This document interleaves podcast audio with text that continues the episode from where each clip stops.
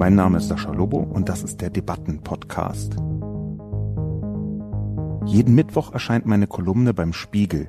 Die Redaktion sucht mir dann eine Handvoll Kommentare, vor allem aus dem Spiegel Forum, und hier im Debatten-Podcast reagiere ich darauf. Ich glaube, der Autor unterschätzt eins, und das ist, dass die Bevölkerung zu dieser Sache hier wirklich eher gespalten ist.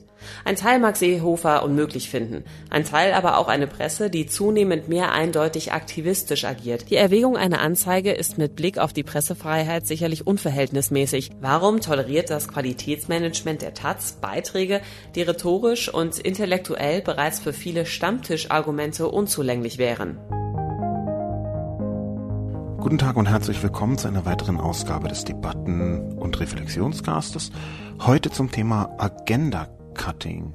Horst Seehofers misslungener PR-Stand. Hier zunächst wie immer die Zusammenfassung. Agenda Cutting. Horst Seehofers misslungener PR-Stand. Horst Seehofers Absicht, als Bundesinnenminister eine Kolumnistin anzuzeigen, mutet auf den ersten Blick an wie populistische Kraftmeierei irgendwo im pressefeindlichen Bermuda-Dreieck zwischen Trump, Putin und Orban. Oder Seehofer ist weniger autoritär pressefeindlich, sondern ihm ist vielmehr ein PR-Stand misslungen. Agenda Cutting nennt sich eine Kommunikationsstrategie, mit der unliebsame Themen aus der Öffentlichkeit verdrängt werden sollen. Unmittelbar vor der Debatte um die Taz-Kolumne beherrschten zwei Themen die Massen und die sozialmediale Öffentlichkeit. Die Anmutung der Käuflichkeit des Philipp Amthor und Black Lives Matter, die weltweite Bewegung gegen rassistische Polizeigewalt. Beides sind Themen, die für Seehofer nicht besonders angenehm sind. Die Verdrängung unliebsamer Themen per Agenda-Cutting muss nicht von langer Hand geplant oder verabredet geschehen. Vielmehr ist es ein populistischer Reflex, Diskussionen zu torpedieren, bei denen man mit den eigenen Positionen wenig gewinnen kann. Sein Versuch des Agenda-Cutting hat zwar technisch durch die Verdrängung der beiden für die Union ungünstigen Themen mehr oder weniger funktioniert. Niemand redet mehr von Amtor. Aber Seehofer hat verkannt, wie sensibel das Thema der Pressefreiheit inzwischen ist, auch für Angela Merkel. Und wie lautstark die Gegenwehr, wenn ein Regierungsmitglied derart offensichtlich mit zweierlei Maß misst. Agenda Cutting ist kaum hilfreich, wenn das neu gesetzte Thema noch unangenehmer werden kann als das alte. Die angekündigte Anzeige eines Bundesinnenministers ist eine selbstgestellte Falle für Seehofer, weil jetzt jede Presseäußerung, die er nicht anzeigt, mit dem Seehofer-Stempel des offiziellen Akzeptierens versehen werden kann. Viel ungeschickter kann man juristisch und medial kaum agieren. Sein Fehler war, die Wucht einer sozial-medial geprägten Öffentlichkeit zu unterschätzen. Er hat sein Gespür für mediale Inszenierungen verloren. Er hat völlig verkannt, dass Merkel mit Blick auf die Symbol- und Signalwirkung gar nicht zulassen konnte, dass sich Seehofer per Presseanzeige zum Erdogan macht. Die publizistische Öffentlichkeit hat sich weiterentwickelt. Viele Social-Media-Kampagnen sind inzwischen politisch wirksam. Es geht ein spürbarer politischer Druck von sozialen Medien aus, insbesondere durch die Wechselwirkung mit redaktionellen Medien. Dieser Druck lässt sich kaum noch mit Seehoferschem, also altmodischem Agenda-Cutting beherrschen. Seehofer hat eine Vorgesetzte mit Richtlinienkompetenz.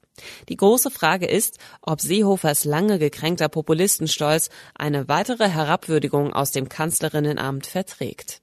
Wir haben hier jetzt also eine Situation, wo ich mit der Kolumne versuche, eine Lesart der Ereignisse mit anzubringen, die ich bis dahin gar nicht so oft gesehen habe. Jedenfalls nicht in der medialen Landschaft. Auf Twitter kamen vereinzelt Vermutungen in diese Richtung auf. Aber die Essenz davon ist schon, Horst Seehofer hat aus meiner Sicht versucht, wie er es häufig macht, wie er es häufig auch schon nachweislich getan hat, ein Thema, das ihm unangenehm ist, zu überdecken mit einem anderen Thema oder in eine andere Richtung zu prägen. Das gehört zum Handwerkszeug ganz normal dazu von politischer Kommunikation im 21. Jahrhundert und eigentlich auch schon vorher. Das Misslungene aber, das, was bis jetzt nicht so gut geklappt ist, ist, dass Horst Seehofer ganz offensichtlich verlassen worden ist von seinem Gefühl, nämlich ausreichend, zwar sehr stark und hart, aber immer noch ausreichend viel Fingerspitzengefühl zu haben, damit nicht die neue Äußerung ihm schadet. Dieser Verlust des Gespürs, der ist ein wichtiges Thema, auch wenn, das muss man so sagen, die Mehrheit der Leute die kommentiert haben, eher in eine andere Richtung gegangen sind. Nicht ganz prinzipiell andere Richtung, sondern eher in die Richtung, sich auf die Kolumne einzuschießen, auf die Kolumne von Hengame Yagubi Farah. Die nämlich als jemand, der versucht hat, eine Satire zu schreiben, ein Ansatzpunkt war, auch um die Reaktion von Horst Seehofer zu erklären.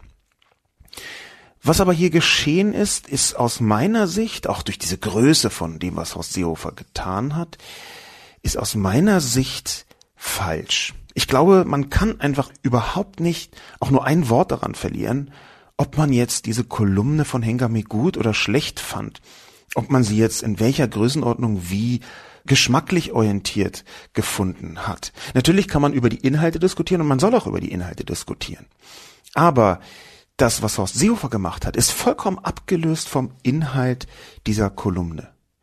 Und das hängt einfach auch damit zusammen, dass Horst Seehofer vorher noch nie jemand angezeigt hat. Was haben Journalisten schon für Unfug geschrieben? Was haben Journalistinnen schon für krasse Sachen geschrieben? Es geht ja hier nicht nur um die auserwählten 19 Kolumnistinnen in der Bundesrepublik Deutschland, sondern es geht hier darum, dass in einer Vielzahl von Medien schon Sachen standen, die zu Recht einen großen Aufschrei hervorgerufen haben. Übrigens auch Aufschreie bei Menschen aus der Politik. Aber dass hier eine Art Präzedenzfall geschaffen worden ist der Schlimmheit. Also das ist jetzt so schlimm, dass Horst Seehofer nicht mehr anders kann, als als Bundesinnenminister anzuzeigen. Diese Absurdität zeigt aus meiner Sicht, dass Horst Seehofer da so einen Schnellschuss gemacht hat. Man kann, weil das Interview bei der Bild war, vermuten, dass die Bild daran einen Mitanteil trägt. Es ist schon eine Art, sagen wir mal, journalistisches Vorschlagswesen, was die Bildzeitung häufig mit der Politik macht, dass man gemeinsam versucht, so ein bisschen eine Richtung zu finden. Das ist an sich legitim, aber dadurch, dass hier relativ klar ist, auch die Bild möchte sich darauf einschießen, hat der Bildzeitung eine solche Seehofer-Äußerung sehr gut gepasst. Und Seehofer fällt so ein bisschen drauf rein und denkt, das wäre etwas, was klug wäre zu veröffentlichen. Aus Bildsicht war das sicherlich klug, aus Seehofer Sicht war das sicherlich unklug und aus rechtsstaatlicher Sicht war das aus meiner Sicht katastrophal. Und es wird noch katastrophaler. Denn Horst Seehofer hat sich im Bundestagsausschuss für Inneres und Heimat über die Pressefreiheit geäußert. Er hat das also getan, nachdem er sowieso schon überlegt hat, ob er eine Anzeige rausschießt. Und da sagt er, Zitat, zum Schluss noch, Frau Vorsitzende, was Sie zur Taz gesagt haben, kann ich nur unterstreichen. Ich weiß nicht, wir müssten einmal bei uns im Haus prüfen, ob es da überhaupt einen Ansatzpunkt für strafrechtliche Reaktionen gibt. Die Pressefreiheit ist ja immer so hoch, dass man kaum die Möglichkeit hat, da strafrechtlich etwas zu unternehmen. Horst Seehofer sagt also, die Pressefreiheit ist so hoch, dass man kaum die Möglichkeit hat, strafrechtlich etwas zu unternehmen und zeigt damit, wie sehr er sich wünscht, im Grunde. Die Pressefreiheit könne politisch besser eingeschränkt werden.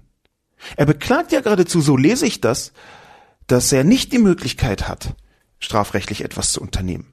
Aber strafrechtliche Drohung für Presseerzeugnisse, für Presseinhalte, das ist eins zu eins Erdogan. Das ist exakt, was Erdogan tut. Es gibt in diesem Fall dann keine Unterscheidung mehr. Und erst recht nicht, wenn Horst Seehofer ja gar nicht der Einzige und Erste ist, der eine Anzeige herstellen wollte, sondern es eine Vielzahl von Anzeigen schon gab. Die Signalwirkung ist das Katastrophale. Dass Horst Seehofer hier signalisiert, einen Druck ausübt, der Bundesinnenminister als Bundesinnenminister ausdrücklich, und das ist eine extrem wichtige Unterscheidung, der Bundesinnenminister möchte darüber verfügen, welche Artikel zur Anzeige gebracht werden und welche nicht, sodass er endlich die Möglichkeit hat, etwas strafrechtlich zu unternehmen. Fast wirkt es so, als würde Horst Seehofer die Pressefreiheit im Weg stehen. Und zwar übrigens immer genau dann, zufälligerweise, wenn es ihm nicht in den Kram passt. Denn er hat ja bis jetzt nichts anderes angezeigt. Weiters sagt Horst Seehofer etwas, was mich persönlich wie viele andere auch sehr wütend gemacht hat. Wir sind immer noch im Protokoll des Bundestagsausschusses für Inneres und Heimat. Und hier sagt Bundesminister Horst Seehofer, Bundesminister des Inneren, Natürlich, für uns Vernunftgeleiteten, sage ich jetzt mal, disqualifiziert sich so etwas selbst. Aber ich habe nach Hanau und Halle gesagt, bei all diesen verwirrten Einzeltätern, die sich auf ihr eigenes Ich zurückziehen und irgendwann furchtbar zuschlagen, solche Artikel lösen bei verwirrten Geistern möglicherweise auch Taten aus. Deshalb ist es für mich keine Bagatelle. Abgesehen davon, dass ich mich frage, warum eine Zeitung einen solchen Wahnsinn veröffentlicht. Was geschieht hier? In diesem Kommentar von Horst Seehofer im Bundestagsausschuss. Hier zieht Horst Seehofer eine direkte Kausalität zwischen einem Artikel, der sich satirisch polemisch hart mit der Polizei und rassistischen Vorkommnissen in der Polizei sowie dem Kapitalismus beschäftigt, eine direkte Linie zwischen dem Artikel von Hengame und den Terroranschlägen von Hanau und Halle. Wohlgemerkt zwei Terroranschläge, bei denen Menschen mit Migrationshintergrund getötet worden sind. Bei denen Menschen getötet worden sind, von denen der Täter dachte, na, die kommen ja nicht aus Deutschland. Weil er ein rassistisches Weltbild hatte. Das, was in Halle geschehen ist, ist etwas differenzierter, eben war Hanau gemeint, was in Halle geschehen ist, ist etwas differenzierter. Hier wurde eine Synagoge überfallen und der Täter hat anschließend in einem ja überhaupt nicht zufällig türkischen Imbiss jemanden erschossen, von dem er danach gesagt hat, ach verdammt, das war ja ein Deutscher, das hatte er nicht gemerkt. Ich paraphrasiere hier. Ich kann mir beim besten Willen nicht vorstellen, dass das unabsichtlich geschehen ist. Ich glaube, das hat Horst Seehofer hier sehr absichtsvoll gezogen, diesen Vergleich. Nämlich um seine vorgehende, vorhergehende Monstrosität irgendwie wieder plausibel erscheinen zu lassen. Ja, wenn das ein Grund für Terror ist, dann muss man ja vielleicht sogar anzeigen. Solche Reaktionen hat Horst Seehofer hervorrufen wollen. Ich halte das nicht nur für eine Monstrosität, dass Seehofer anzeigen wollte. Und diese Anzeigedrohung, die kann für eine freiberufliche Mitarbeitende sehr substanziell sein. Für viele Menschen kann das sehr substanziell sein. Das halte ich für nichts weniger als katastrophal. Dass wir einen Bundesinnenminister haben, zum Zeitpunkt der Aufnahme dieses Podcasts haben wir den noch, der eine solche Gedankenwelt mitbringt. Die Kommentare, die am Anfang etwas schleppender kamen, aber dann am Ende doch bis in 350 Kommentare hochgegangen sind, die Kommentare waren allerdings mehrheitlich eher skeptisch gegenüber meiner Position. Und zwar auf mehrerlei Hinsicht, die wir gleich bemerken werden. Dramaturgenfrau fragt zum Beispiel, Für wen bitte ist was bitte misslungen? Ich als normale Bürgerin finde es sehr gut, dass Seehofer endlich in alle Richtungen das praktiziert, was der Bundespräsident bereits vor längerer Zeit angemahnt hat. Achtet auf eure Worte. Es ist peinlich, aber bezeichnend, dass man das vorgeblichen Journalisten immer wieder klar und hart ins Stammbuch schreiben muss, da diese seit geraumer Zeit mit anderen Dingen als der Sprache beschäftigt sind. Das doch eher verlogene Geschrei nun der immer gleichen aller Pressefreiheit und Satire darf alles klingt hohl. Sollte es weitere Übergriffe auf Polizisten und deren harte Wehr dagegen geben, es sind Namen Esken, Jakubifara et al. zu nennen. Ich halte die Position von Dramaturgen Frau für einigermaßen fehlgeleitet. Und zwar fehlgeleitet in den einzelnen nacheinander gezogenen Schlüssen. Der PR-Stand von Seehofer ist misslungen aus meiner Sicht, weil ihm, das habe ich ja schon versucht zu erklären, bei der Überdeckung zum Beispiel von der Amtor-Tat oder von der Diskussion über Polizeigewalt, sogar noch wichtiger für Seehofer, denke ich, weil ihm dabei mit seiner Äußerung etwas passiert ist, was ihm am Ende vielleicht sogar mehr geschadet hat, als es genutzt hat. Das ist misslungen. Ich als normale Bürgerin finde es sehr gut, dass Seehofer endlich in alle Richtungen praktiziert, was der Bundespräsident vor längerer Zeit gemalt hat. In alle Richtungen praktiziert. Achtet auf eure Worte. Ja, das stimmt. Das ist ja gut und richtig. Aber wieso wird hier achtet auf eure Worte angelegt an einer Kolumne, die mit zwischenzeiligen Äußerungen arbeitet, wo es so unendlich viel gibt, was mit ganz offener, ganz präzise geschossener Aggression arbeitet.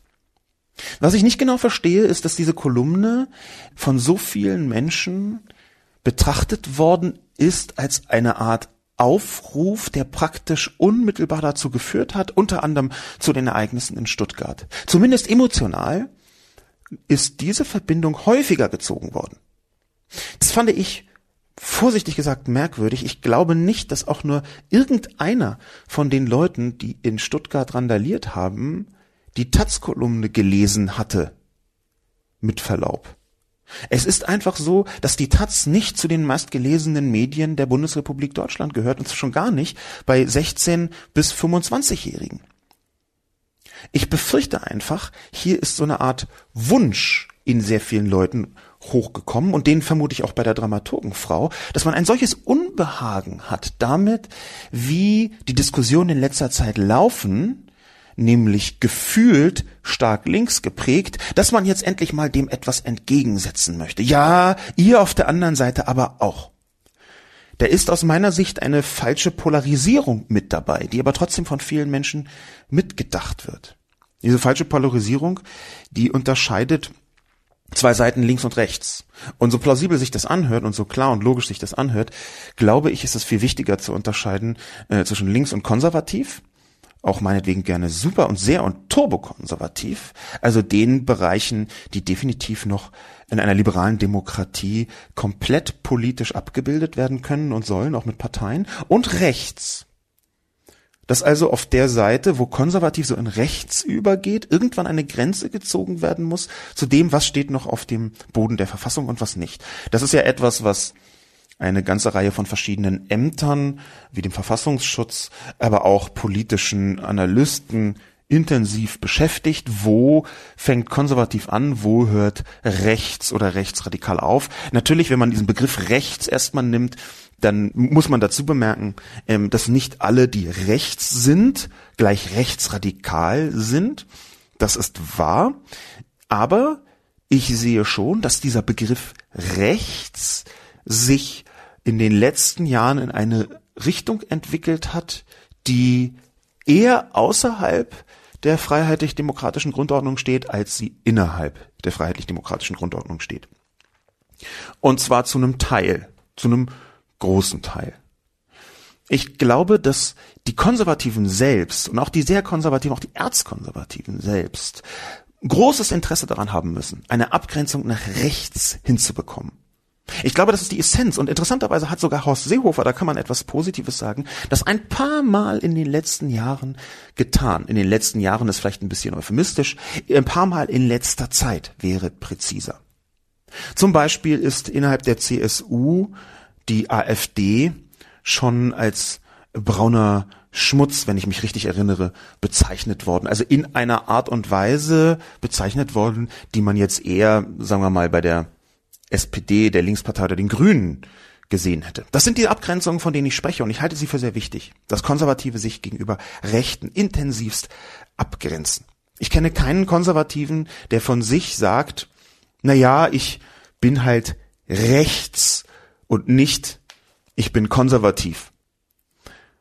Und nur weil ich keinen kenne, heißt es nicht, dass es die nicht gibt. Das heißt aber schon, dass zumindest in einem urbanen Milieu, und zwar in einem urbanen Multiplikatoren- und Politikermilieu, der Begriff rechts ein Pfui-Begriff ist, während der Begriff links nicht so Pfui ist.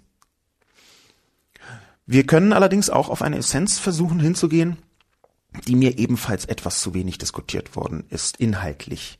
Geschmäcklerisch möchte ich auf die Kolumne von Hengame Yagubi Farah nicht eingehen, aber inhaltlich auf die inkriminierten Zeilen, glaube ich, kann man schon eingehen. Vor allem, weil hier die Dramaturgenfrau genau in diese Richtung geht, nämlich Übergriffe auf Polizisten werden dadurch hergestellt oder irgendwie provoziert. Das ist das, was Dramaturgenfrau mit hineinbringt. Dass sie Saskia Esken mit hineinnimmt, ist eine Unverschämtheit. Saskia Esken hat festgestellt, dass es institutionellen Rassismus in der Polizei geben kann, was für ungefähr alle redlichen Beobachter komplett außer Frage stehen dürfte. Es gibt diesen strukturellen und institutionellen Rassismus. Den gibt es in allen Institutionen, in allen Strukturen und natürlich auch in der Polizei. Den nicht zu benennen ist Teil des Problems. Und wenn man mit diesem Problem weitermacht, dann wird man irgendwann eine Situation wie in den Vereinigten Staaten geradezu provozieren. Ich glaube, das ist eine Katastrophe. Das nur zu benennen von Saskia Esken, nee, nicht das ist zu benennen, nicht das ist die Katastrophe. Ich glaube, es ist schlimm. Die schlechte Benennung von Saskia Esken, dass sie Polizeigewalt beschrieben hat, in Verbindung damit zu setzen, dass Übergriffe auf Polizisten geschehen. Das ist unredlich. Einen Punkt, den ich allerdings bei der Dramaturgenfrau mit beobachtet habe, der hier zwischen den Zeilen bei ihr steht, der von der linken Seite aus meiner Sicht zu wenig und zu zaghaft diskutiert worden ist, sogar irreführend diskutiert worden ist. Ein Punkt also ist das, was Jagubi Farah geschrieben hat. Ich glaube nämlich, dass in diesem Text All Cops are berufsunfähig, der ist zwar völlig eindeutig als Satire erkennbar, man muss wirklich schon sehr nicht wollen, dass es keine Satire ist, damit es auch nur ansatzweise hinkommt, aber in vergleichsweise vielen linken Diskussionen wurde dann so getan, als stünde das ja überhaupt nicht drin, die Gleichsetzung von Abfall und Polizisten. Und technisch ist das wahr, aber es ist eben, wie man im Internet sagt, technically correct.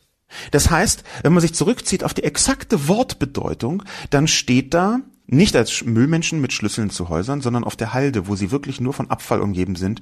Unter ihresgleichen fühlen sie sich bestimmt auch selber am wohlsten. Natürlich ist es eine Doppeldeutigkeit. Aber ich kann mir einfach überhaupt nicht vorstellen, und ich glaube auch, es ist vermessen zu sagen, dass diese Doppeldeutigkeit nicht gewollt ist. Dass diese Doppeldeutigkeit sich natürlich einerseits auf die anderen dort befindlichen Polizisten bezieht und andererseits natürlich auch auf den Abfall. Es tut mir leid, aber ich glaube, man muss einfach sagen, ja, das ist in, der, in diese Kolumne hat mit einer Gleichsetzung gespielt. Ich würde das sogar umdrehen und sagen, hey, Moment, auch eine solche Gleichsetzung ist von einer Meinungsfreiheit gedeckt. Man kann sich jetzt lange darüber unterhalten, ob hier eine eventuelle Anzeige mit Volksverhetzung und so weiter und so fort. Da natürlich kann man sich drüber unterhalten. Man kann sich nicht drüber unterhalten, dass sich das auch so lesen lässt und deswegen mit so einem äh, Proseminar Textexegese ankommen und sagen, nein, fachlich steht das da so nicht drin. Es ist die intendierte Meinung, die hier zählt. Und ich habe häufig und häufig bei rechten Texten natürlich versucht, nicht nur das zu sehen, was da steht, sondern auch das, was Menschen, die dem Text gewogen sind, zwangsläufig verstehen müssen. Oder zumindest verstehen sollen. Ich glaube, dass diese implizite Gleichsetzung natürlich ein Teil des Textes ist. Und ich glaube aber gleichzeitig, dass das in diesem Fall von der Meinungsfreiheit gedeckt ist und auch gedeckt sein sollte. Ich kann mir beim besten Willen einfach nicht vorstellen, dass diese Lesart der Meinungsfreiheit plötzlich nicht mehr in Ordnung sein soll, wo solche Begrifflichkeiten wie Soldaten sind Mörder viel diskutiert, noch mehr prozessiert, wo solche Begrifflichkeiten natürlich auch unter Meinungsfreiheit fallen. Ich glaube, dass diese Debatte um diese kurze Textzeile sich deswegen so stark entladen hat, weil es gegenseitige Debatten, also über die Monstrositäten von dem, was Rechte sagen, vorher zu Tausenden gab. Und jedes Mal ist so ein kleines Unbehagen aufgetaucht bei den Leuten, die sich als tendenziell eher konservativ, vielleicht sogar als rechts betrachten oder rechtskonservativ oder liberal-konservativ, die aber schon so eine gewisse Affinität in diese Richtung haben. Jedes Mal ist da so ein Unwohlsein aufgetaucht, oh, da schreibt schon wieder jemand so was Schlimmes und dann schreibt jemand von links etwas Schlimmes und man ist geradezu erleichtert darüber, dass man jetzt auch mal von der anderen Seite sauer sein kann. Ich glaube, das ist ein nicht unwesentlicher Mechanismus gewesen. Und ich glaube auch, das ist ein Mechanismus, an dem sich viele Konservative im Moment festhalten. Nämlich, dass diejenigen, die über die Linie der liberalen Demokratie hinausgehen und nach rechts kippen, im Moment das größte und gewalttätigste Problem sind, das wir in der Bundesrepublik Deutschland haben. Und dass diejenigen, die auf der linken Seite diese Linie übertreten der freiheitlich-demokratischen Grundordnung, dass die zwar auch Dinge tun, die man nicht tun sollte, dass die aber nicht so viele Menschen ermorden. Punkt. Diese Diskussion wird uns noch eine Weile begleiten und ich befürchte, dass diese Diskussion mit der Zeit nicht besser wird. Sie wird eher schlechter. Warum wird sie eher schlechter? Weil sich hier etwas entladen kann, was auf ganz vielen Ebenen wie eine Art Druckkessel ist. Ich halte es ehrlich gesagt nicht für einen Zufall, dass diese Kolumne von einer Person geschrieben wurde, die Hengame Yagubi Farah heißt. Denn die Menschen, die in Deutschland leben, die aus meiner Perspektive Deutsche sind, diese Menschen mit dem sogenannten Migrationshintergrund, diese Menschen häufig aus dem arabischen Raum, aus dem nordafrikanischen Raum, schwarze Menschen, People of Color, wie man sie auch nennt, Black People, diese Leute, die in Deutschland in den allermeisten Fällen geboren sind oder zumindest in vielen Fällen geboren sind, die haben über die Jahre eine Wut angestaut. Ich glaube, dass diese Wut in sie hineingeladen worden ist. Ich glaube, dass diese Wut sich auf ganz vielerlei Arten und Weisen offenbart. Zum Beispiel ähm, Deutschrap ist eine dieser Fronten, wo diese Wut sehr leicht erkennbar ist. Deutschrap da als eine Art Zurückschlagen migrantischer Wut. Ich glaube, dass sie in den Medien auch teilweise zu sehen ist, jedenfalls dort, wo migrantisch publiziert wird. Ich glaube, dass sie auf den Straßen zu sehen ist. Ich glaube, dass diese Wut ziemlich viel größer ist, als die weißdeutsche Mehrheit sich das im Moment so vorstellen kann. Ich habe mit mehreren Menschen gesprochen, die Namen haben, die ungefähr in die Richtung gehen wie der von Hengame Yagubi Farah. Und wenn man mit ihnen spricht, dann hört man Dinge, die sie runterschlucken mussten, die ich ehrlich gesagt nicht runterschlucken hätte können. Dann hört man auch Dinge des kleinen Alltagsressentiments, wo man denkt, wow, das ist jeden Tag so? Krass. Und es ist nicht nur diese Form von Wut, es ist auch die Form von Wut, die entsteht, wenn man merkt, okay, in Hanau werden so viele Menschen ermordet, zehn Menschen ermordet und man geht vergleichsweise schnell wieder zur Tagesordnung über medial. Wie kann das sein? Da ist eine Wut drin. Im NSU ist eine Wut drin, der schleppenden Aufklärung, die bis heute häufig verzögert zu werden scheint, wo eigentlich dringend überfällige und wirklich wichtige Aufklärungsausschüsse, Untersuchungsausschüsse nicht so arbeiten können, wie sie arbeiten können sollten, wo Akten einfach für 120 oder 45 Jahre unter Verschluss gehalten werden, wo es keine plausiblen Erklärungen für eine Vielzahl von sehr absurden Dingen, die geschehen sind, gibt.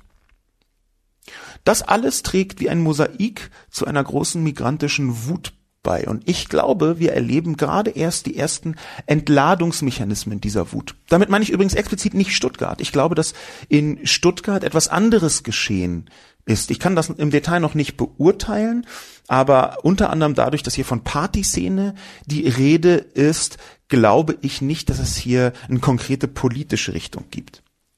Ich glaube, das hat null mit Black Lives Matter zu tun, was dort geschehen ist, so eine G Gesamtwut. Das hat eher mit so einer Haltungsfrage zu tun, über die man auch reden kann und muss, die aber wiederum überhaupt nichts mit der Kolumne zu tun hat. Das, was ich sehe, ist eher eine Form von migrantischer Wut, die daraus resultiert, dass migrantische Belange viel zu lange einfach komplett ignoriert worden sind. Warum hat man so lange einfach geduldet, dass Menschen mit einem Nachnamen wie Özdemir sehr viel schwieriger eine Wohnung bekommen, messbar schwieriger eine Wohnung bekommen. Warum hat man so lange einfach wenig dagegen getan, dass diese Ressentiments sich bis in die eigene Lebensgestaltung, die Berufswahl reingezogen haben? Weil Menschen mit einem Nachnamen wie Yagubi Farah einfach viel weniger, viel seltener eingeladen werden zu Vorstellungsgesprächen. Ich glaube, diese Form von migrantischer Wut die wird größer werden, sie wird sich entladen, es wird problematisch werden. Wir können erahnen, wo sie herkommt. Es ist nicht so, dass sich hier diejenigen, bei denen sie sich entlädt, generell freisprechen, weil die armen Leute konnten gar nicht anders, als sie alles anzuzünden, mm, weil sie vorher so viel erdulden mussten. Das ist nicht damit gemeint, aber es gibt eine migrantische Wut, zu der die Mehrheitsgesellschaft und die rassistischen Strukturen, die existieren, sehr viel beigetragen hat. Der nächste Kommentar kommt von Igel52. Und Igel52 fragt, Weshalb beschäftigt ihr euch so sehr mit der Klage Ja, Nein? Wäre es nicht sinnvoller, sich an Frau Y abzuarbeiten? Nein, Igel 52. Wäre es nicht. Vielen Dank für diese Frage. Inana 77 kommentiert, ich glaube, der Autor unterschätzt eins, und das ist, dass die Bevölkerung zu dieser Sache hier wirklich eher gespalten ist. Ein Teil mag Seehofer unmöglich finden, ein Teil aber auch eine Presse, die zunehmend mehr eindeutig aktivistisch agiert, bis hin zu einem Artikel, der ja hier im Spiegel erschien, wo man expresses Verbis, das journalistische Neutralitätsgebot, aufheben wollte. Und das ärgert nicht wenige Leute auch sehr, zumal ja auch die Macht der Presse bekannt ist. Nur linker Aktivismus, der dann Druck auf die Politik ausüben soll, ist eigentlich nicht ihre Aufgabe und auch nicht breit akzeptiert. Das ist der eigentliche Konflikt. Pressefreiheit ist wichtig, nur es entsteht mit einer Presse, die sich immer mehr zum einseitigen politischen Akteur entwickelt, was übrigens überhaupt nicht ihre verfassungsmäßige Aufgabe ist. Und in dem Zusammenhang ist es auch nicht falsch, hier auch mal Gerichte anzurufen, die der Presse auch ihre Grenzen aufzeigen. Die Aufgabe der Presse laut Bundesverfassungsgericht ist die Abbildung von Debatten, damit der Leser sich eine Meinung bilden kann und eine freie, in Klammern Ausrufezeichen, Wahlentscheidung zu treffen. Systematisches Agenda-Setting, um irgendwen aus der Debatte zu drängen und dann Wahlen zu beeinflussen, ist so richtig nicht die Aufgabe der Presse. Richtig ist allenfalls eins, keiner weiß, was man da machen soll. Es war in der Konstruktion des Grundgesetzes nicht vorgesehen, dass die Presse anfängt, sich politisch zu verselbstständigen. Inana 77 hat eine ganze Reihe von Annahmen in ihrem Kommentar, die ich für falsch halte und die ich sogar für extrem schwierig halte in ihren Auswirkungen. Die erste These ist zu glauben, dass hier das journalistische Neutralitätsgebot etwas ist, nachdem die komplette Presse arbeiten müsse. Das ist ein völliges Missverstehen von ungefähr allen journalistischen Mechanismen, die mit der sogenannten freien Presse in Verbindung gebracht werden. Das journalistische Neutralitätsgebot muss dringend diskutiert werden, aber eben auf einer Ebene, dass Neutralität heute zu einem Kampfbegriff geworden ist.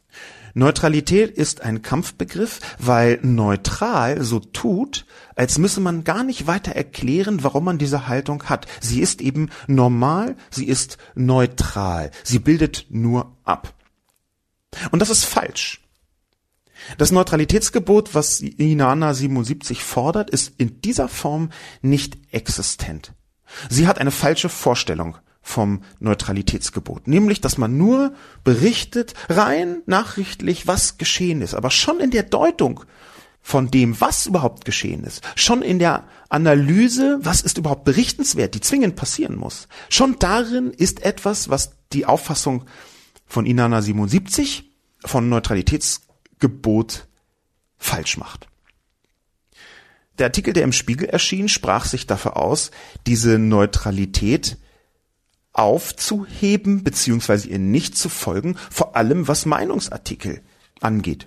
Eine Kolumne unterliegt anderen Gesetzen als ein nachrichtlicher Bericht. Und mit Gesetze meine ich jetzt nicht Rechtsgesetze, sondern mit Gesetze meine ich jetzt Branchengesetze. Es ist einfach falsch, Inana 77, dass man keine Meinung in die Presse hineinbringen kann und darf. In einer Kolumne muss natürlich Meinung produziert werden. Das ist ein Meinungsstück. Wie soll man da keine Meinung hineinlegen? Und Meinung ist etwas, was Neutralität per Definition widerspricht. Dass die Presse so großen linken Aktivismus herstellen soll, ist mir auch ziemlich neu, ehrlich gesagt. Das ist eine häufige Behauptung von rechten Menschen, von Konservativen unter anderem auch. Ich glaube, dass diese Behauptung falsch ist. Es gibt linken Aktivismus, es gibt aber auch Aktivismus für die liberale Demokratie. Und das ist eben ein Problem, wenn Menschen, konservative und eben auch rechte Menschen anfangen zu glauben, dass liberale Demokratie, so wie sie im Grundgesetz steht, plötzlich links ist. Das ist ein Problem deswegen, weil man damit versucht, Grundrechte als links zu diffamieren. Man versucht das deswegen, weil links natürlich keine Diffamierung ist, aber das ist genau die Art und Weise, wie man hier umgehen soll. Laut Inanna 77. Ich halte es nicht für linken Aktivismus, wenn man rechten und konservativen Politikern und Politikerinnen versucht nachzuweisen, überall dort, wo sie Grundrechte angreifen. Das hat nichts mit linkerem Aktivismus zu tun, sondern das hat mit den Uraufgaben der Presse zu tun. Aber wenn es die eigenen Leute trifft, das als Aktivismus zu diffamieren, und wenn es die anderen trifft, als da hat die Presse endlich mal ihre Aufgabe erfüllt zu bezeichnen, das ist falsch. Das ist genau die Form von falscher Neutralität, die hier gefordert wird. Neutral ist nach dieser Lesart immer genau das, was meine Meinung ist. Und das andere ist natürlich dann nicht neutral. Nee, so funktioniert das nicht, Inana 77. Und es funktioniert auch nicht, dass man irgendwie so halbgar Copy-Paste-mäßig vom Bundesverfassungsgericht die Aufgaben der Presse zusammenklabustert und dann Abbildungen von Debatten, damit sich der Leser eine Meinung bilden kann und eine freie Ausrufezeichen Wahlentscheidung zu treffen. Ja, das ist richtig, dass hier ein Zitat vorliegt, das noch wesentlich umfangreicher ist. Aber warum machen Sie ein Ausrufezeichen hinter freie Wahlentscheidung? Sie können die freie Wahlentscheidung zu treffen. Sie können sich Ihre Meinung bilden. Sie tun es auch schon. Sie wollen offenbar nicht, dass die Presse etwas schreibt, was ihnen unangenehm ist. Denn können Sie, weil ein linker Artikel erschienen ist, sich nicht mehr Ihre Meinung bilden? Sind Sie dazu tatsächlich unfähig? Ich glaube nicht, dass das ist, was Sie sagen wollen. Die Abbildung von Debatten und natürlich auch das Führen von Debatten. Auch das ist ein Teil der Aufgabe der Presse. Die Aufgabe der Presse übrigens gibt sich die Presse auch selbst. Denn alles, was im Bundesverfassungsgericht im Grundgesetz steht, braucht in der Umsetzung eine bestimmte Form von Interpretation.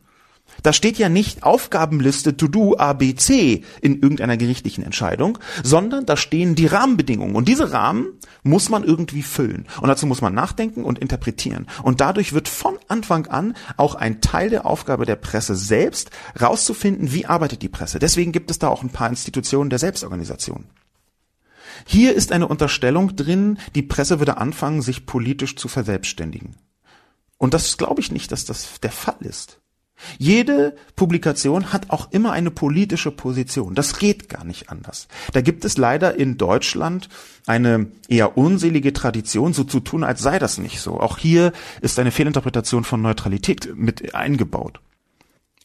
Aber ich glaube schon, dass die Abbildung von politischen Haltungen in Artikeln fast immer mit hineinspielt und dass man das deswegen viel transparenter machen sollte. Hier würde ich für eine Flucht nach vorne plädieren und sagen, okay, schaut euch mal an, wie ist meine Neutralität? Meine Form von Position. Neutralität hier in Anführungszeichen, weil ich ja vorher schon gesagt habe, dass dieses Neutralitätsgebot aus meiner Sicht für einen guten Teil der Presselandschaft so gar nicht mehr funktioniert. Ich glaube, dass man als Journalistin und Journalist auch im Jahr 2020 eine Art Aktivist, Aktivistin ist für die liberale Demokratie. Man streitet für die liberale Demokratie. Man kann nicht neutral über liberale Demokratie pro und contra berichten, weil die freie Presse nur existieren kann in einer liberalen Demokratie. In allen anderen Formen hat sie bisher nicht existiert. Insofern ist es ein wenig verwunderlich, dass auf einmal dafür plädiert wird, in dem Zusammenhang ist es nicht falsch, mal die Gerichte anzurufen, der Presse auch ihre Grenzen aufzuzeigen. Ein Satz, der eins zu eins wiederum von Erdogan kommen könnte, Inana 77. Sehen Sie das nicht, dass wenn man die Pressefreiheit anfechtbar macht durch jemanden wie einen Bundesinnenminister, dass er ganz schnell sich etwas umdreht und nämlich eigentlich die vierte Gewalt in Anführungszeichen, die die Macht kontrollieren soll, die Regierung zum Beispiel, allein dadurch, dass sie beschreibt, was da passiert und dadurch, dass sie da Interpretationen liefert, dadurch, dass sie investigativ tätig ist, dass die, diese Kontrolle auf einmal sich umdreht und die Politik dann die Medien kontrolliert. Das ist doch überhaupt nicht, was man wollen kann. Inana 77. Sehen Sie nicht diesen Konflikt und wie kommt es denn, dass Sie glauben, die Presse entwickle sich zu einem einseitigen politischen Akteur? Natürlich gibt es eine Weiterentwicklung. Ich kann hier nur immer wieder Isolde Karim zitieren, die Wiener Philosophin in Ich und die anderen, die eine sehr umfassend und sehr präzise und sehr schön eine Liberalisierung der Gesellschaft beschreibt, die von vielen Menschen verwechselt wird mit linker werden. In gewisser Weise ist dieses linker werden sogar nicht komplett falsch, aber trotzdem würde ich immer von Liberalisierung der G Gesellschaft sprechen. Nicht komplett falsch ist es deswegen, weil viele Konservative das tatsächlich so empfinden. Aber wenn man dann näher hinschaut, dann sieht man, nehmen wir ruhig das Beispiel Ehe für alle, auch Isolde Karim benutzt es in ihrem Buch, dann sieht man, dass die Ehe für alle angefangen hat als linke Fantasie, aber irgendwann eben auch deswegen durchgekommen ist, weil durchaus auch Konservative ihre Art und Weise gefunden haben, damit umzugehen und sie konservativ zu begründen, die Ehe für alle. In diesem Fall übrigens sogar auf einer Ebene, von der man das vielleicht nie gedacht hätte, nämlich so nach dem Subsidiaritätsprinzip. Man soll füreinander einstehen. Es ist doch etwas urkonservatives, ein Versprechen zu geben, ein lebenslanges Versprechen, füreinander einzustehen. So lautet ungefähr die konservative Erklärung für die Ehe für alle, die viele Konservative für sich gefunden haben, so wie viele Konservative für sich den Umweltschutz erst dann akzeptieren konnten, als es Bewahrung der Schöpfung getauft worden ist. Das, was wir hier also sehen, ist tatsächlich eine Liberalisierung der Gesellschaft, die von vielen mit einer Verlinksung verwechselt wird, für einem Linksrutsch der Gesellschaft. Und ich glaube, dass die Presse natürlich Teil der Gesellschaft ist. Und das wiederum heißt, hier entwickelt sich niemand zum einseitigen politischen Akteur, sondern das, was hier geschieht, ist eine Weiterentwicklung der Gesellschaft dass wir in einer pluraleren Gesellschaft leben, als es noch vor 30, 40, 50 Jahren der Fall war, was schwer zu leugnen ist, wo viel mehr sichtbar geworden ist an Unterschiedlichkeit, wo die Normalität eben nicht mehr eindimensional weißdeutsch männlich heterozis definiert ist, unbehindert und so weiter und so fort. Diese Aufspreizung, vor der würde ich warnen, sie als links zu betrachten. Sie ist zwar etwas, wofür von links gekämpft worden ist. Sie ist aber auch etwas, was von alleine passiert, wenn man die selbstgegebenen im Grundgesetz befindlichen Worte ernst nimmt. In diesem Zusammenhang kann ich ja nochmal zitieren, was sich vor einiger Zeit in einer Kolumne namens Deutsch Rechts, Rechts Deutsch schrieb, nämlich im August 2018 zum Thema Linksextrem. Als linksextrem gilt man für Rechte, wenn man Anhänger der bekannten linksextremen Kampfschrift Grundgesetz ist. Das steht dort drin. Das taugt vielleicht auch als Antwort auf viele andere jetzt hier nicht genannte Kommentare, die teilweise noch offensiver als Inana 77 argumentiert haben, dass die Presse ja in Toto nach links gekippt sei. Hayabusa kommentiert die Taz-Redaktion der Kolumne. Die Erwägung einer Anzeige ist mit Blick auf die Pressefreiheit sicherlich unverhältnismäßig, ein Bezug zu Stuttgart geradezu grotesk. Die Kolumne hingegen lässt den Leser ebenfalls einigermaßen ratlos zurück. Warum toleriert das Qualitätsmanagement der Taz Beiträge, die rhetorisch und intellektuell bereits für viele Stammtischargumente unzulänglich wären? Ich kann Hayabusa ähm, beruhigen ich glaube, etwa 70 Prozent aller Kolumnen, die ich in den letzten fünf Jahren gelesen habe, haben mich einigermaßen ratlos zurückgelassen. Hayabusa, Sie sind also nicht alleine mit Ihrer Ratlosigkeit. Es ist ja einfach schon so, dass das Qualitätsmanagement hier versagt haben mag oder nicht, das möchte ich überhaupt nicht beurteilen, aber dass eine Vielzahl von Kolumnen in wirklich allen Medien aus den einzelnen Perspektiven des Publikums, aus meiner zum Beispiel, aus ihrer Hayabusa, aus ganz vielen einzelnen Perspektiven, Leute ratlos zurücklassen, das ist für mich eher die Regel als die Ausnahme. Eine gewisse Ratlosigkeit, hä? So, wenn ich jetzt mal ganz ehrlich bin. Und dass Stammtischargumente ausgetauscht werden, na gut, also in einer Kolumne Stammtischargumente, da fallen mir spontan 26 Namen ein von 26 Leuten, die sehr leicht in Frage kommen dafür, Stammtischargumente in ihren Kolumnen zu liefern. Diese Form von Stammtischargumentation, die ist in manchen Kolumnen quasi sogar Teil des Programms. Ich glaube nicht, ehrlich gesagt, Hayabusa, dass wir uns tiefer mit der Kolumne beschäftigen müssen, außer nur mit den inkriminierten Sätzen, ob sie jetzt tatsächlich Polizisten mit Abfall verglichen haben, ja oder nein. Und ich glaube eben ja. Und natürlich sind das dann Stammtischargumente, vollkommen klar. Aber das ist in einer Kolumne häufiger der Fall. Ich möchte an dieser Stelle übrigens auch nochmal erinnern, dass diese Gleichsetzung mit Müll die ich persönlich in vielen anderen Fällen auch schon äh, schwierig fand. Diese Gleichsetzung mit Müll so ein Ding ist, was in den letzten Jahren gerade über soziale Medien häufiger geschehen ist, auch mit einer Grobheit und einer Rohheit. Ja, dass Seehofer dann auch noch am Ende die Taz einlädt, aber und zwar die Chefredaktion der Taz und dabei behauptet, sie habe zur Verrohung beigetragen und die hunderttausend Male, wo er sich nicht zu Wort gemeldet hat, wo nicht zur Verrohung ein, beigetragen worden ist, offensichtlich, weil Horst Seehofer gar nicht damit gerechnet hat, jetzt jemanden einzuladen. Die werden ausgeblendet. Nein, es tut mir leid, diese Gleichsetzung mit Müll, der kann ich wenig abgewinnen. Es gab einen Hashtag vor einiger Zeit auf Twitter, Men are Trash. Männer sind Müll, viel diskutiert, ebenfalls für mich auch problematisch, aber erstmal handelt es sich, also zum einen äh, relativ eindeutig mein Meinungsfreiheitsgedeckte Aussage, so würde ich das jedenfalls interpretieren, ich kenne keine gegenteiligen Gerichtsurteile, auch wenn es eine harsche, eine schlimme Meinung ist. Ich glaube gleichzeitig, dass es ein bisschen mit einer neuen Form von Internetkultur hat, überhaupt zu denken, diese Gleichsetzung herzustellen. Es ist ja schon klar, dass die Internetkultur, also Menschen, die auch in sozialen Medien geprägt worden sind, aufgewachsen sind, dass die eine bestimmte Form von sehr offensiver, aufmerksamkeitsgerichteter, kontrastiver Metaphorik bevorzugen. Das ist also die Metapher, die man hat, total auf den Schlamm hauen sollen, weil sie dann einfach im Netz auch besser funktionieren, nicht so leicht übersehen werden, mehr Aufmerksamkeit generieren. Ich glaube, das hängt miteinander zusammen. Das könnte man irgendwie so versuchen, jetzt da rein zu interpretieren, rein interpretieren, wo das zu welchem Zeitpunkt wann wie herkommt. Und natürlich ist diese Gleichsetzung mindestens Stammtisch. Ich sehe trotzdem, dass man versuchen kann, dazu einen anderen Zugang zu finden, als der, den jetzt eine Vielzahl von Menschen gefunden hat. Und dieser andere Zugang ist zunächst ranzugehen an solche Texte und zu überlegen, ist denn in einer Satire tatsächlich alles genauso gemeint? Man kann nicht aus meiner Sicht über Jan Böhmermanns Ziegenficker Gedicht herzlich lachen und sagen, nee, natürlich von der Pressefreiheit gedeckt, das ist doch klar. Und dann anschließend so eindeutig nur in die Gegenrichtung über Hengames Kolumne sprechen. Das, glaube ich, funktioniert so nicht. Rumpelstilzchen schreibt, naja, echte Sympathisanten in dem Sinne, dass sie die Kolumne inhaltlich verteidigt hätten, gab es doch kaum. Es haben lediglich viele Leute Seehofers Reaktion als unverhältnismäßig bezeichnet.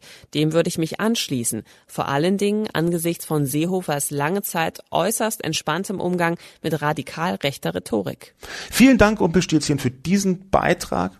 Genau das ist für mich auch die Essenz die Unverhältnismäßigkeit hat auch eine andere Ebene, die von Seehofer meine ich, nämlich die andere Ebene, dass in dem Moment, wo er anfängt, scharf zu schießen, als Bundesinnenminister anzuzeigen, setzt er automatisch, und auch das habe ich in der Kolumne schon versucht anzudeuten, setzt er automatisch eine Obergrenze. Und überhalb dieser Obergrenze wird scharf geschossen mit einer Anzeige, zumindest überlegt oder gedroht. Und darunter ist alles harmloser. Und zwar nicht harmlos, sondern harmloser. Und wenn jetzt tatsächlich Horst Seehofer eine Vielzahl von rechten Rhetoriken, die auch in der Presse stattgefunden haben, eine Vielzahl von rechten Rhetoriken, also nie auch nur erwähnenswert fand, und dann diese Rhetorik von Hengame plötzlich anzeigenswert findet, dann glaube ich, es ist tatsächlich misslungen. In vielerlei Hinsicht. Und gefährlich in vielerlei Hinsicht. Insofern, danke Rumpelstilzchen, für genau diese Perspektive, auch wenn sie meiner vergleichsweise ähnlich ist. Die ganze Diskussion, finde ich, leidet darunter, dass sie von mehreren anderen Debatten überlagert wird. Die erste Debatte, die habe ich schon angesprochen am Anfang dieses Podcasts, ist die migrantische Wut, die, glaube ich, zu selten betrachtet wird. Also dieses Gefühl über Jahre und Jahre gefressen zu haben. Über Jahre und Jahre vollgestopft worden zu sein mit Aggression. Was ich gespiegelt bekomme von vielen Menschen mit Migrationshintergründen. Von vielen People of Color, von vielen schwarzen Menschen. Das kriege ich gespiegelt und zwar bis zu einem Punkt, wo diese Leute anfangen zu sagen, ja, ich äh, fühle mich einfach überhaupt nicht mehr zu Hause dort, wo ich lebe. Es ist der Ort, wo ich lebe, es ist aber nicht der Ort, wo ich mich willkommen fühle. Das sind Mechanismen, von denen ich glaube, dass man sie einzeln diskutieren muss. Und eben hierzu ist eine solche Kolumne als Anlass einigermaßen schwierig und natürlich solche Ausschreitungen wie in Stuttgart noch viel schwieriger. Diese Debatte müsste also eigentlich etwas unabhängiger davon geführt werden. Die zweite Debatte ist natürlich die um Polizeigewalt einerseits, speziell rassistische, und Angriffe auf Polizisten andererseits. Beides gibt es, beides schließt sich nicht aus. Natürlich können Polizisten auch Opfer sein. Das ist manchmal der Fall. Und natürlich gibt es in bestimmten Teilen der Bevölkerung weniger Respekt vor der Polizei als in anderen Teilen der Bevölkerung. Welche das sind, nach welchen Kriterien und Maßstäben da äh, verhandelt wird, das könnte man vielleicht einmal rausfinden. Und zwar ohne so oberflächlich zu schauen, ah ja, hier arabischer 17-Jähriger automatisch keinen Respekt.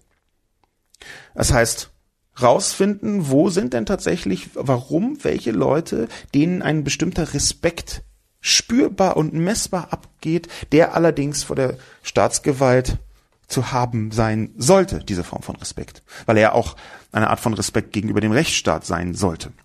Und ich glaube, dass das sich gegenseitig bedingt. Ich habe persönlich wenig Probleme mit der Polizei, weil sie auch noch mir noch nie Probleme gemacht hat. Aber Menschen, die quasi immer wieder und wieder kontrolliert werden und damit manchmal auch Sprüche sich anhören müssen, die einfach eindeutig rassistisch sind. Wie sollen die denn nicht eine gewisse Vorsicht zumindest, Skepsis und vielleicht sogar eine gewisse Angst, Aggression entwickeln, die sie in sich tragen im direkten Polizeikontakt. Es ist eine Diskussion, die auch in den Vereinigten Staaten intensiv geführt wird, weil da etwas mit der schwarzen Bevölkerung passiert, was in eine ganz ähnliche Richtung geht, wenn auch allein von den Zahlen der Ermordeten in einer etwas größeren Größenordnung. Ich glaube, diese Diskussionsebene, auch die muss einzeln geführt werden. Und auch hier ist es aus meiner Sicht gar nicht besonders hilfreich, wenn man hier auf Hängermäß Artikel sich fokussiert und konzentriert. Das, was tatsächlich so ist, ist, wir haben ein Problem einerseits mit institutionalisiertem, institutionellem, äh, strukturellem Rassismus innerhalb von Polizeien, innerhalb von Behörden. Der existiert, der muss adressiert werden. Es ist übrigens so, dass es dafür wenig Zahlen gibt dazu, weil bisher die Polizei ziemlich häufig abgelehnt hat, einfach Wissenschaftlerinnen und Wissenschaftler das untersuchen zu lassen. Das ist ein Problem, dass wir da so wenig Zahlen haben und man deswegen gezwungen ist, auf Einzelberichte zurückzugreifen, auf Vermutungen und eben Fälle zu sammeln. Was zum Teil ja getan wird. Ich habe in der Kolumne etwas entsprechendes verlinkt. Dieses Problem steht eben dem anderen Problem gegenüber mit dem fehlenden Respekt. Und auch hier würde ich mir präzisere Untersuchungen wünschen. Nämlich Untersuchungen dazu, wo kommt das her? Wo kommt dieser fehlende Respekt her? Gibt es Bezüge zu der Sozialisierung der Person, zu der sozialen Schicht der Person, zum Bildungsstand dieser Person? Gibt es Bezüge, meinetwegen auch kulturelle Kontexte? Auch das kann ja sein. Es gibt Musikrichtungen, da ist es einfach total en vogue, die Polizei nicht nur zu hassen, sondern auch Fantasien zu haben, wie man die Polizei am besten verarscht und, und so weiter und so fort. Das, natürlich kann das eine Wirkung haben wenn eine ganze Kultur sich damit hauptsächlich beschäftigt und eben diese Kultur jetzt nicht nur von Leuten wahrgenommen wird, die da in die ähm, tiefsten Interpretationsebenen versuchen, noch doppelbödig hineinzudenken und es dann als Kunst abstrahieren. Natürlich kann das eine Wirkung haben. Die dritte Diskussion, von der ich glaube, dass wir sie dringend führen müssen, ist die über Pressefreiheit, die nämlich für mich bisher immer instrumentell geführt worden ist. Ich greife mir da auch ein bisschen an die eigene Nase, weil auch ich das eher instrumentell geführt habe. Was meine ich damit? Immer dann die Pressefreiheit zu beschwören und zu diskutieren, wenn man sie gerade als Instrument gut in einer eigentlich anders gelagerten Diskussion gebrauchen kann. Das habe ich nicht jedes Mal getan, sondern ein paar Mal auch die einfach nur so diskutiert, aber ich glaube, dass man sie abgelöst behandeln muss. Auch abgelöst von so konkreten Fallen wie jetzt von dem von Hengame. Ich glaube, wir müssen über die Pressefreiheit viel intensiver diskutieren, auch deswegen, weil die Presse sich ja gerade so dramatisch verändert. Soeben haben mit dem Podcast von Christian Drosten und dem einstündigen CDU-Zerstörungsstück von Rezo zwei Leute den Grimme Online Award bekommen, die gar nicht Journalisten sind und auch eher nicht journalistisch arbeiten. Und trotzdem haben sie Medienpreise bekommen, die sehr intensiv mit der Veränderung der Presselandschaft zu tun haben, einfach durch das Netz. Was bedeutet das für die Pressefreiheit? Was bedeutet das für die Freiheit, sagen zu können, was man möchte im Rahmen des noch akzeptablen? Wo ist dieser Rahmen überhaupt? Die Meinungsfreiheit also, die daran angrenzt, die Schnittflächen zwischen Meinungsfreiheit und Pressefreiheit. Das sind alles Mechanismen, die man diskutieren sollte. Und jetzt kommen bei dieser Hengame-Diskussion einfach alle drei zusammen von ihren ungünstigsten Seiten, rein instrumentell geschossen und dann auch noch auf einer Ebene, wo sogar der Bundesminister einen PR-Stand glaubt bringen zu müssen und niemand redet mehr von Philipp Amthor. Es tut mir wahnsinnig leid. Ich kann nicht anders als zu sagen, sorry, das scheint mir so absichtsvoll geschehen. Black Lives Matter und Philipp Amthor, zwei Diskussionen, die Seehofer nicht gut findet, mal etwas entgegenzusetzen. Das scheint mir so absichtsvoll geschehen. Ich kann dahinter nur Absicht vermuten. Ob das aus dem Bauch heraus geschossen war oder ob das aus einem Unbehagen unbewusst herausgeschossen war, ob das strategisch geschossen war, kann ich nicht sagen. Aber dass es hier um Agenda-Cutting geht, dass es hier darum geht, ein Thema kleiner zu machen, dadurch, dass man eine total bizarre Melange aufbringt von 15 unterschiedlichen Ebenen, die ich gerade skizziert habe, und das dann auch noch mit einer völligen Übertreibung oder Unangemessenheit, Unverhältnismäßigkeit, wie Rumpelstilzchen das ausdrücken würde, zu vermengen, das halte ich für den exakt falschen Weg. Mein Name ist Sascha Lobo. Vielen Dank fürs Zuhören und bis zum nächsten Mal.